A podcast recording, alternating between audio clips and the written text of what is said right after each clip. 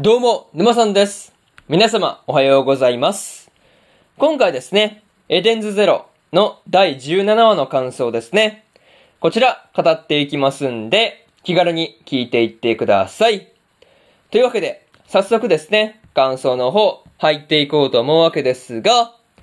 まずは、一つ目です。ね。うん、一つ目ですね。残り一人というところで、ハーミットがですね、エデンズゼロに戻ってきたことで、まあ、こう、魔王志向生でですね、残るはバルキリーのみということになっていたわけなんですが、まあ、ここはですね、占い師であるシャオメイを頼る、頼るっていう話になってました。うん。まあ、まさかね、ここでシャオメイが、こう、まあ、語り部であるシャオメイがですね、まあ、こう、まあ、出てくるとはっていうので結構びっくりしたんですけど、まあ、桜コスモスで伝説の占い師っていう風に呼ばれてる人物だったっていうところがですね、まあ、そもそも驚いてしまったっていうところですね。そう。まあ、なかなかね、そういうところびっくりしたなっていう話なんですが、まあ、でもね、ハーミットがネットで見つけた情報だっていうことを言っていたわけなんですが、まあ、それをね、そもそもネットにこうアップした人はですね、まあ、どんなことを占ってもらおうと思ったのかっていう話ですね。そう。まあ、多分ね、なんか、うん、まあ、人によっては多分いろいろと、まあ、差が出るとは思うんですけど、なんかね、そういう話とかも、まあ、気にはなるよね。そう、まあ、気にはなるなっていう感じですね。そう、まあ、本編とは関係ないからなかなかあれなんですけど、まあ、どんなことを占ってもらおうと思ったのかなとかね。まあ、そういうところは気になるなっていう話ですね。うん。まあ、にしてもね、ホムラがバルキリーと再会したら、こう、磨いた剣の腕を見せるんだっっていうところでですね、すごいこう、張り切っていたわけなんですが、まあ、それが実現したらですね、まあ、こう、どんな戦いになるんだろうっていうのが、まあ、シンプルに楽しみですよね。そう。まあ、シンプルに楽しみなんで、まあ、こう、実現するっていうことをね、祈るばかりというところですね。そう。いや、どっちもね、剣士だから多分すごい戦いになりそうだよね。そう。まあ、それがすごい楽しみだなっていう話で、まず、一つ目の感想である、残り一人というところ、終わっておきます。で、次、二つ目ですね。金の匂いというところで、スパイダーから得たエデンズゼロの情報からですね、まあこうドラッケン女王がですね、まあこう金の匂いがするっていうことを言っていたわけなんですが、まあ何かしらね、エデンズゼロについて知っていそうな感じがしました。なんか、うん、雰囲気というか、言動というか、なんかそういうところから感じ取れたなっていう話で、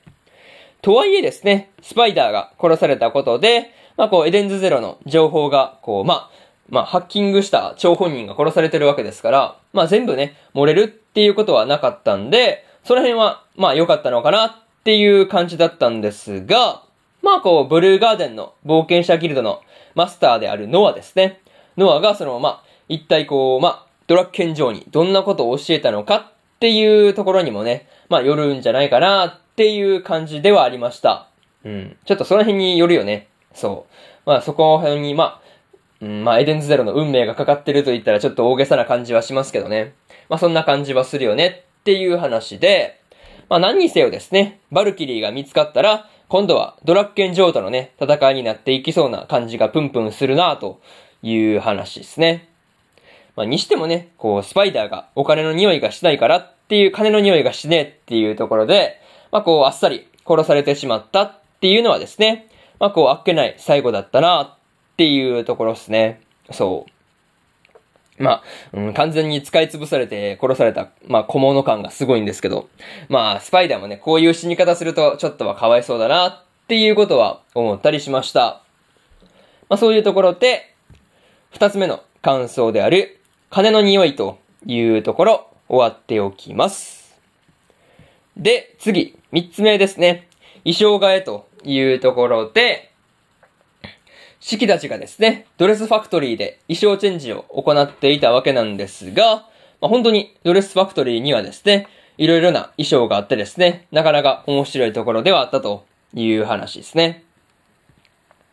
まあ、個人的にはですね、あの、ホムラのホムラのそのワバニー姿ですね。ワバニーですね。ワプラスバニーでね、ワバニーって言われてたんですけど、まあ、和の要素と和の要素とですね、こう、バニー姿が合わさってる感じですね。なんか、そういうところがすごい独特な感じなんだけど、こう、ホムラに合ってる衣装だな、とは思ったりしました。うん。特にあの、袖のところだけ、こう、和があっていいですよね。そう。すごいなんかそういうところが凝ってるなっていう感じだし、そう。なかなか、うん、網タイツにこだわりを感じるというところはありました。うん。